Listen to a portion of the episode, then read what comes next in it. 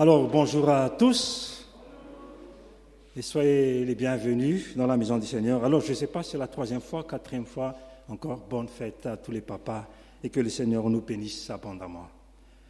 C'est de nouveau une joie de pouvoir nous retrouver tous ensemble après ces quelques temps où on a vécu le culte virtuel, mais là maintenant c'est présentiel et vraiment c'est quelque chose de très chaleureux de pouvoir chanter tous ensemble.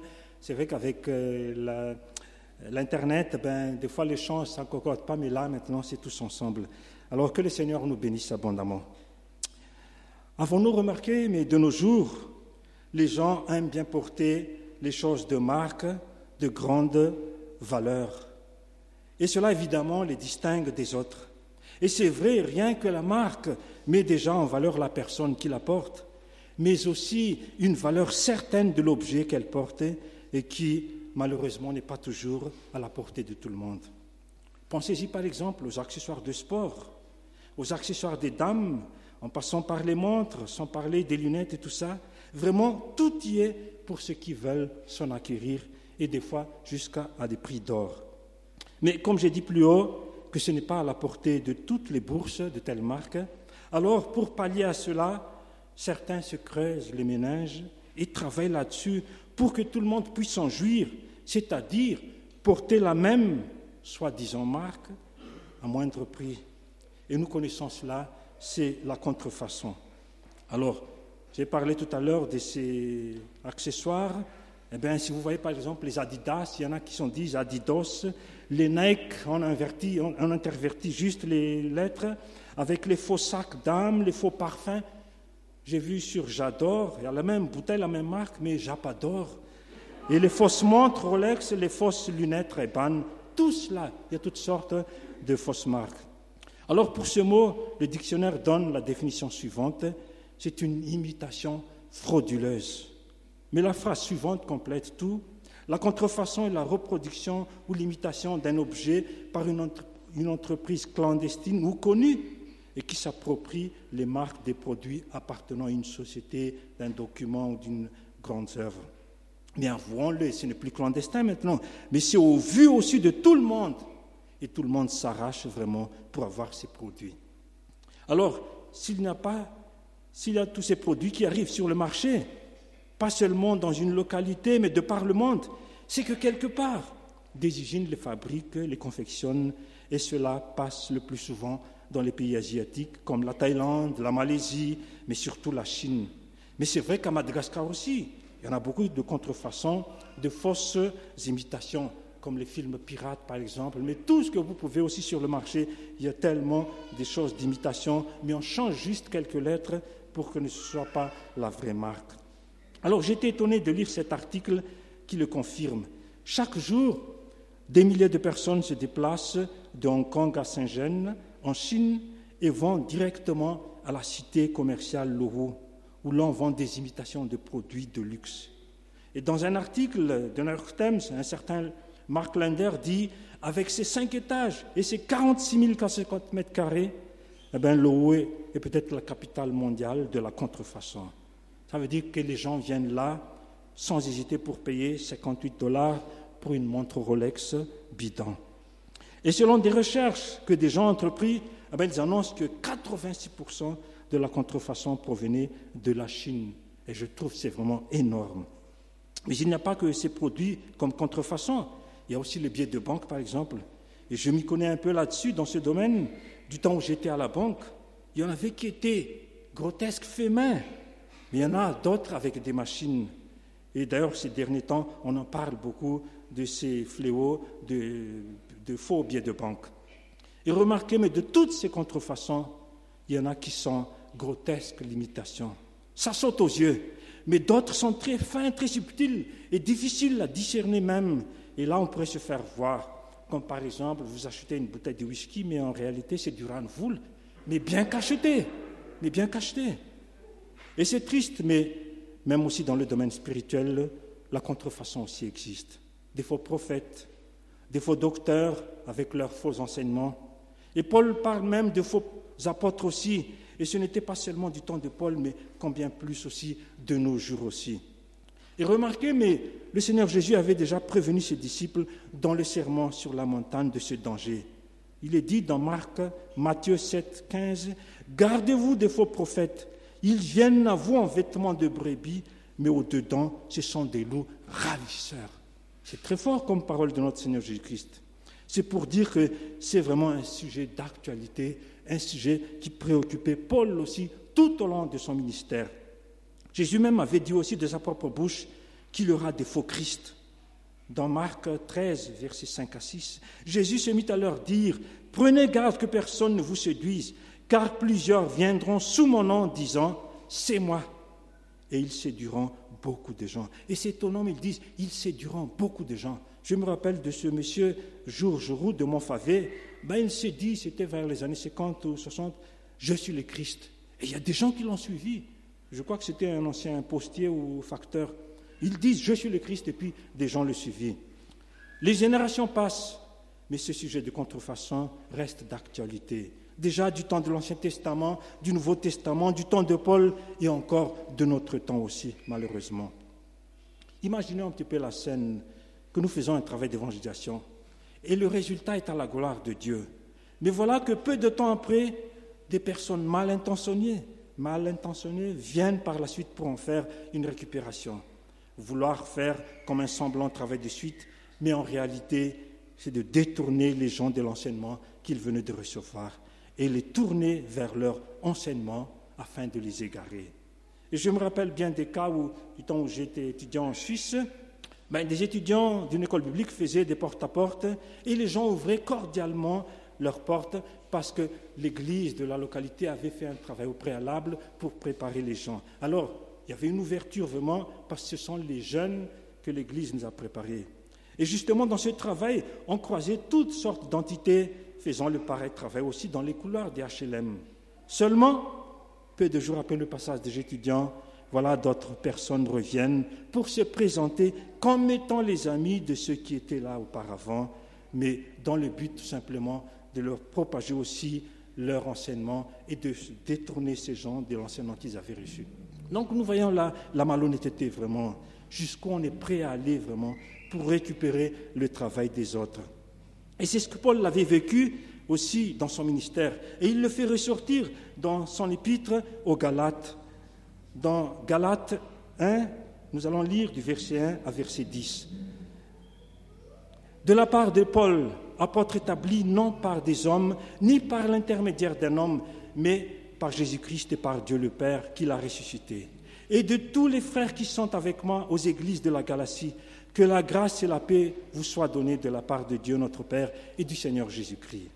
Il s'est donné lui-même pour nos péchés afin de nous arracher à l'actuel monde mauvais conformément à la volonté de notre Dieu et Père, à qui soit la gloire au siècle des siècles.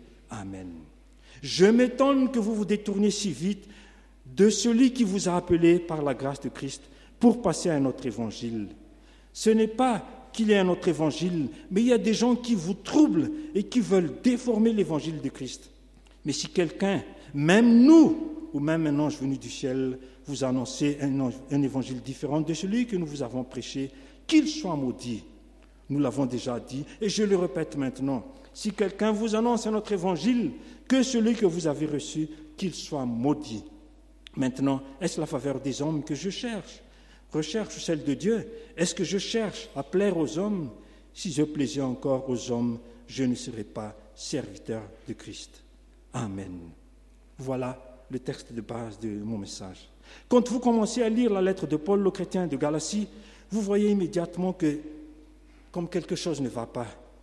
En effet, il ne commence pas sa lettre par la louange à Dieu et la prière pour les saints que l'on retrouve dans les autres épîtres. Remarquez, mais dans cette épître, on ne retrouve pas cette formidable phrase de Paul Je rends grâce continuellement à Dieu à votre sujet pour telle et telle chose. Non, Paul ne dit pas cela. Et on se demande pourquoi. On dirait que quelque chose préoccupe la pensée de Paul et il doit agir vite. Une urgence, une urgence, comme on dit de nos jours, c'est une question de vie ou de mort. En fait, ayant entendu les nouvelles de ces églises, eh bien, il ne voulait pas traîner afin de pouvoir résoudre les problèmes qu'il venait d'entendre. Et aussi de ne pas laisser l'ennemi de continuer sa sale besogne. Et on peut se demander alors, mais de quoi s'agit-il alors? Qu'est-ce qui se passe dans cette église, des églises de Galatie? Eh bien, peu de temps après le passage de Paul et Barnabas, quelque chose d'important se passe dans les églises de Galatie. Là où il y avait Icône, Lystre, Derbe, là où Paul l'enseignait avec Barnabas. Alors, ces églises, on peut les qualifier comme les fruits du premier voyage du missionnaire de Paul. Et il se trouve que son travail était suivi par d'autres visiteurs, comme j'en ai parlé tout à l'heure l'illustration, pas dans le but de bien les enraciner dans leur foi, mais pour un autre but vraiment qui n'est pas très catholique. Ces derniers enseignaient que les chrétiens d'origine non juive devaient se soumettre à la loi juive pour être sûrs de leur salut. Et pour être plus clair, ils devaient se faire circoncire comme le prescrit la loi de Moïse. Donc voilà ce qu'ils enseignaient. Alors que Paul était venu là avec l'évangile de Christ, avec toute la liberté, voilà ce qu'ils ont enseigné par la suite. Et ce qui a étonné beaucoup Paul, parce que pour Paul, cette exigence ne devrait plus se poser, puisqu'elle était contraire au véritable évangile de Jésus-Christ. Évangile qui rend libre les chrétiens par rapport à la loi, libre de tout péché. Mais ici, il plaçait de nouveau les chrétiens de la Galatie dans une situation d'esclavage spirituel. En quelque sorte, c'est comme faire machine arrière. Et chose étrange, et ce qui a d'ailleurs choqué Paul, eh bien, les Galates semblent accepter le message de ses adversaires, d'où cette lettre sans détour. Alors, Paul va vraiment droit au but. Alors, en, envoyant cette lettre, Paul faisait ressortir ce qui lui pesait vraiment dans le cœur, ce qui l'attristait concernant les nouvelles reçues. Parce que n'oublions pas que ce sont des églises que Paul avait visitées, là où il avait travaillé beaucoup. Alors comment va-t-il s'y prendre pour essayer de ramener les Galates sur le droit chemin ben, C'est ce que nous allons découvrir. Euh, nous allons soulever ces trois points. Premier point, il va défendre son apostolat. Il va exprimer ses craintes, deuxième point. Et troisième point, il va démasquer ses adversaires. Alors le premier point, il défend son apostolat. Dans les cinq premiers versets que j'ai lus tout à l'heure de la salutation, remarquez, mais Paul voulait mettre quelques points au clair afin d'éviter toute ambiguïté et surtout le concernant, et cela sur trois points, eh bien, son ministère, son message et son but. Nous savons tous que Paul n'était ni disciple ni apôtre au cours du ministère terrestre de Jésus. Et justement, une des conditions pour être apôtre était d'être témoin de la résurrection de Jésus-Christ ce qui n'était pas son cas. Donc on peut dire qu'il n'a pas rempli cette condition. Mais, mais un point social mérite d'être souligné.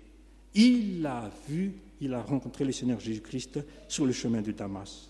Une rencontre personnelle et directe et qui va changer le restant de sa vie. C'était une rencontre inédite durant laquelle il a reçu un appel clair, direct de la part du Seigneur Jésus-Christ pour un ministère particulier. Et il a tenu à le préciser ici, rappeler aux chrétiens de la Galatie qu'il n'y a pas d'usurpation de titre ni de fonction dans son ministère. Et cela, on voit même dans les autres épîtres de Paul, dans les salutations. Donc, son ministère, c'était le premier point de sa défense sur son apostolat. Dès le, dès le début de sa lettre, il annonce tout de suite la couleur. De la part de Paul, apôtre établi non par des hommes, ni par l'intermédiaire d'un homme, mais par Jésus-Christ et par Dieu le Père, qui l'a ressuscité. Ce qui veut dire que loin de lui, l'idée d'usurper ce titre, mais cela vient du Seigneur lui-même. Et c'était clair lorsque Jésus appelait Ananias pour aller à sa rencontre, à la rencontre de Saul, dans un premier temps pour le délivrer de sa cécité, mais par la suite aussi pour lui annoncer ce ministère particulier que Dieu, que Jésus veut lui confier. Alors, pour qu'Ananias ne doute pas, hésite, Jésus va lui exposer clairement le ministère confié à Saul. Va, car cet homme est un instrument que j'ai choisi pour porter mon nom devant les nations, devant les rois, devant les fils d'Israël, et je lui montrerai tout ce qu'il doit souffrir pour mon nom. C'est clair comme message. Donc Ananias n'avait plus douté.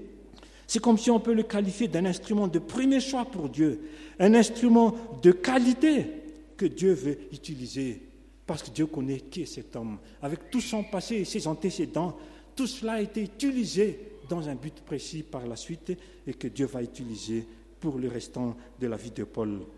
Alors s'il insiste ici, ce ministère, ce titre, c'est qu'il a été désigné à l'unanimité par le Père et par le Fils. Je puis dire vraiment une, nomination divine, vraiment. Et ce titre lui avait permis de sillonner toute l'Asie mineure dans la ville de la Galatie jusqu'à Rome, bien sûr avec l'aval des apôtres qui étaient les responsables de Jérusalem pour apporter l'Évangile. Donc ces églises sont leur enfant spirituel, mais ces églises aussi Paul en est le fondateur. Donc il est jaloux de cela, jaloux d'entendre la situation, tout ce qu'il venait euh, d'entendre. Et puis le second point, c'est son message, toujours dans la défense de son apostolat. Dans cette courte introduction, adresse et salutation, remarquez, mais Paul résume déjà le message de l'Évangile. Ce qui normalement devait être dans le corps du message, dans le corps de l'épître, mais ici déjà tout au début. Ce qui veut dire qu'il juge de le faire maintenant, dès le début, afin qu'il puisse éclairer la chose, parce que la situation l'attriste vraiment. Ce qu'il a vécu avec les Galates au début semble partir en fumée. Le message qu'il leur avait annoncé, avec comme centre une personne, Jésus-Christ, semble être mis de côté. Et ce n'est plus le cas maintenant. Les Galates avaient déjà oublié l'essentiel de la bonne nouvelle, de la bonne nouvelle que Paul avait partagée. D'où le rappel ici au verset 4. Et écoutez ce rappel. Il s'est donné lui-même pour nos péchés afin de nous arracher à l'actuel monde mauvais, conformément à la volonté de notre Dieu et Père. Il nous a arrachés de l'actuel monde mauvais. Voilà le message vraiment. Les Galates aussi avaient eu part à ce sacrifice de Christ. Ils ont découvert le salut de Jésus-Christ, mais voilà, ce n'est plus le cas maintenant. Et sauf erreur, je crois que c'est la seule fois où Paul mentionne l'essentiel de son message, déjà dans les salutations, pour dire que la gravité de la chose et ils s'en préoccupent vraiment. Eh bien, tout ce qu'a fait Christ semble être dans les oubliettes pour les Galates. Et pourtant, si Christ s'est donné, s'il a payé le plus fort de sa vie sur la croix, c'est pour un but précis, c'est délivrer les pécheurs de la servitude dont les Galates faisaient partie aussi. Il bénéficiait aussi de cette délivrance faite par le Seigneur Jésus-Christ. Ce qui fait que Paul n'y allait pas par quatre chemins pour dénoncer les pièges de ses faux frères. Et le troisième point, c'est son but, toujours dans sa défense de l'apostolat. Eh bien, c'est aussi simple que cela. C'est de glorifier Dieu et Jésus, comme le mentionne la version des paroles vivantes. Nous l'en bénissons et nous le louerons tout au long des siècles jusque dans l'éternité. C'est tout ce qui compte pour Paul dans son ministère, louer et bénir le Seigneur. Et d'ailleurs, c'est ce qu'avait rappelé Annie aussi dans son message tout à l'heure. Tout le but de la chose, c'est de donner gloire à Dieu. Eh bien, les faux docteurs ne cherchent pas la gloire de Christ, la gloire de Dieu, mais la leur. Et d'ailleurs, c'est ce que font aussi les faux docteurs de notre époque. Beaucoup de serviteurs de Dieu cherchent à faire plaisir aux hommes plus qu'à Dieu. On veut tellement prodiguer des messages qui plaisent aux hommes, qui ne les choquent pas, qu'on est prêt à faire des compromis à propos de l'Évangile. Un évangéliste euh, maudit américain, un jour lorsqu'il prêchait en Angleterre, un ouvrier monta sur l'estrade et s'approcha de lui pour lui dire qu'un gentilhomme est entré dans la salle. En quelque sorte, sois tendre avec ton message, mais lui de répondre, puisse cette réunion lui être une bénédiction. Ça veut dire que ce que Dieu va lui faire annoncer, il va l'annoncer. Et dans l'Évangile, ben, le message de Dieu, c'est toujours clair. Il n'y a pas d'ambiguïté. Et il continua sa prédication sans rien changer et sans essayer d'impressionner quiconque. Un serviteur de Dieu cherche toujours ce qui plaît au Seigneur dans son service, toujours fidèle à la parole de Dieu et on ne dévie en aucune manière. Mais passons maintenant aux choses qui préoccupent la pensée de Paul. Mais qu'est-ce qu'il y a de si urgent au point qu'il ne dit pas de prière de reconnaissance, comme je l'ai mentionné tout à l'heure à l'endroit des Galates, mais il va droit au but Eh ce qui nous amène dans le deuxième point maintenant. Il exprime ses craintes. Relisons le verset 6 et 7 avec la version parole vivante, et là on comprend mieux la tristesse de Paul. Je suis consterné de la rapidité avec laquelle vous avez abandonné celui qui vous a si généreusement invité à bénéficier de la grâce de Christ. Si vite vous vous êtes laissé gagner un autre évangile, vraiment vous m'étonnez. Comme s'il pouvait y avoir un autre évangile. Non, il n'en existe pas d'autre. Mais certains sèment la confusion et cherchent à vous troubler ils tordent le sens de l'évangile du Christ au point de lui faire dire le contraire.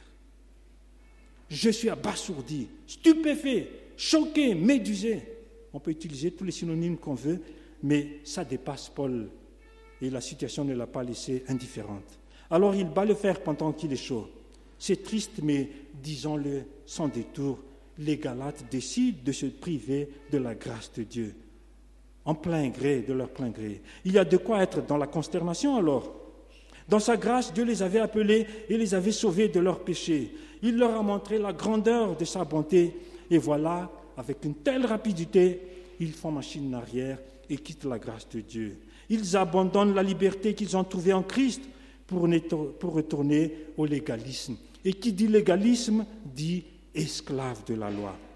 Et Paul connaît bien ce qu'il dit, parce qu'il empruntait cette voie auparavant. Il suivait scrupuleusement la loi, euh, toutes les lois. Et si on veut s'appuyer sur la loi, il peut se vanter d'être parmi les meilleurs, comme il le dit dans Galates 1.14, le plus fervent. Mais à un moment donné, lorsque le temps de Dieu est arrivé, il a abandonné tout cela et il a accepté de tout perdre, tout ce qu'il avait acquis dans le judaïsme, ce qui est dit dans Philippiens 3.8.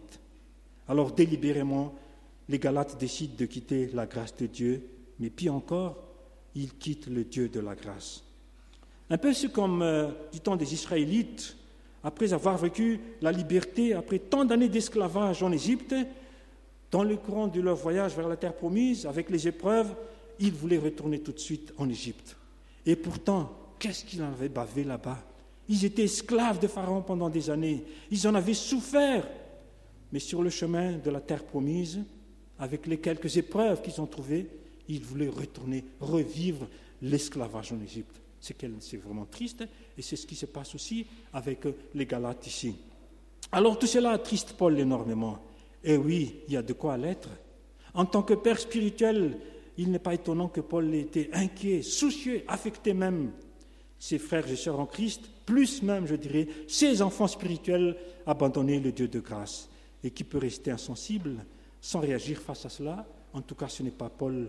Et j'espère que même nous aussi, si on est face à de telles situations, on ne peut pas rester insensible.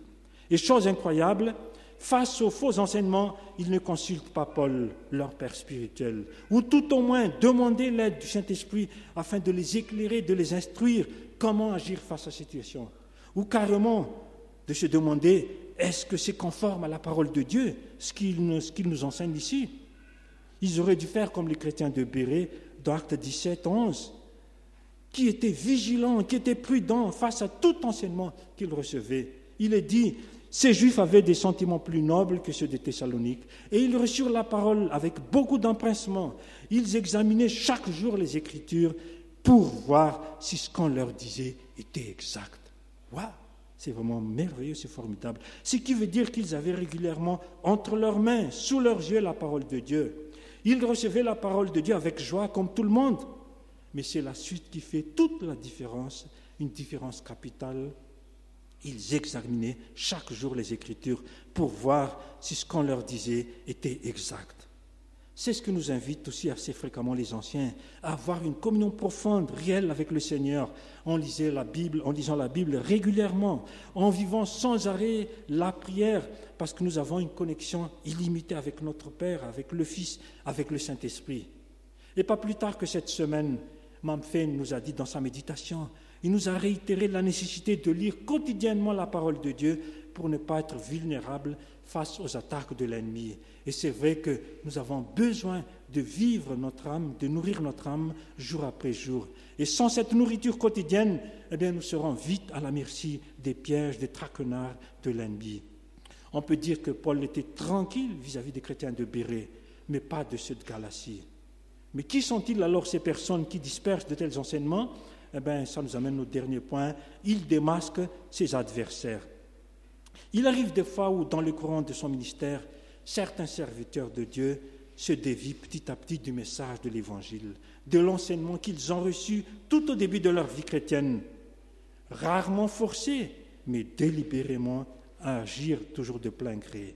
Et c'est le début souvent des mouvements sectaires avec leur enseignement pernicieux.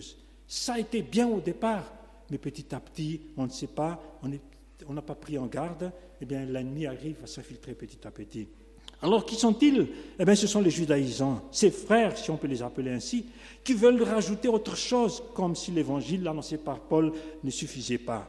Mais ce n'est pas tout, jusqu'à renier le Christ, leur sauveur. Alors c'est vraiment très fort. Hein. Écoutez ce qu'ils font par la version parole vivante que j'ai lue tout à l'heure. Certains sèment la confusion et cherchent à vous troubler. Ce qui veut dire qu'à un moment donné, les chrétiens ne savaient plus ce qu'il faut faire. Ils étaient désemparés, ils étaient confus, troublés. C'est terrible, mais le travail des faux docteurs qui peuvent tout saper vraiment. Et c'est ce que Pierre dit aussi dans son épître, avec la mise en garde qu'ils disent, euh, justement on en a fait des études là-dessus sur deux pierres. Il y a eu parmi le peuple de faux prophètes, et il y aura de même parmi vous de faux docteurs qui introduiront des sectes pernicieuses et qui, reniant le maître qui les a rachetés, attireront sur eux une ruine soudaine. Plusieurs les suivront dans leur dissolution et la voix de la vérité sera calomniée à cause d'eux.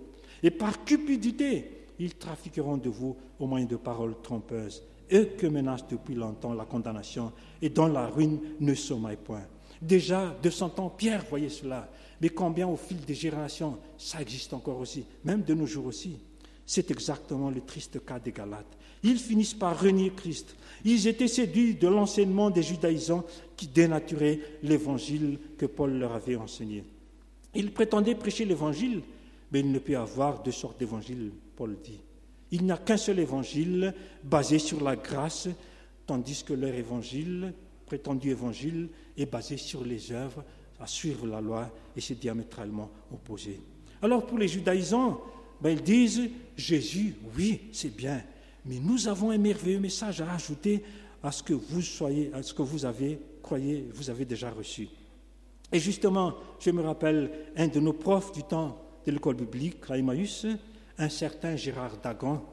C'est étrange, mais avec le nom des dieux philistins. Eh bien, ce prof est un spécialiste sur les sectes et fort bien connu des observateurs de chants religieux. Et même, il s'est trouvé que même souvent les ministères de l'Intérieur en France demandaient son conseil quand il y a des situations difficiles. Et ce prof, il définissait comme suit les sectes tout mouvement religieux qui diminue d'une manière ou d'une autre la personne et l'œuvre de Jésus-Christ. Tout mouvement religieux qui diminue d'une manière ou d'une autre la personne et l'œuvre de Jésus-Christ. Et je peux rajouter même aussi, qui rajoute aussi, mais pas diminuer seulement, qui rajoute. Et ce qui le caractérise, selon lui, eh bien, c'est la Bible plus un autre livre, avec le livre des Mormons, le principe divin chez Moon, le livre des témoins de Jéhovah, et vous pouvez étaler la liste encore. Ensuite, il y a Jésus plus. Ça veut dire que Jésus ne suffit pas. Il faut une autre personne encore, Hélène White, Charles Louchel, Moon. Ça veut dire tous les fondateurs de tous ces sectes. Eh bien, c'est vraiment triste.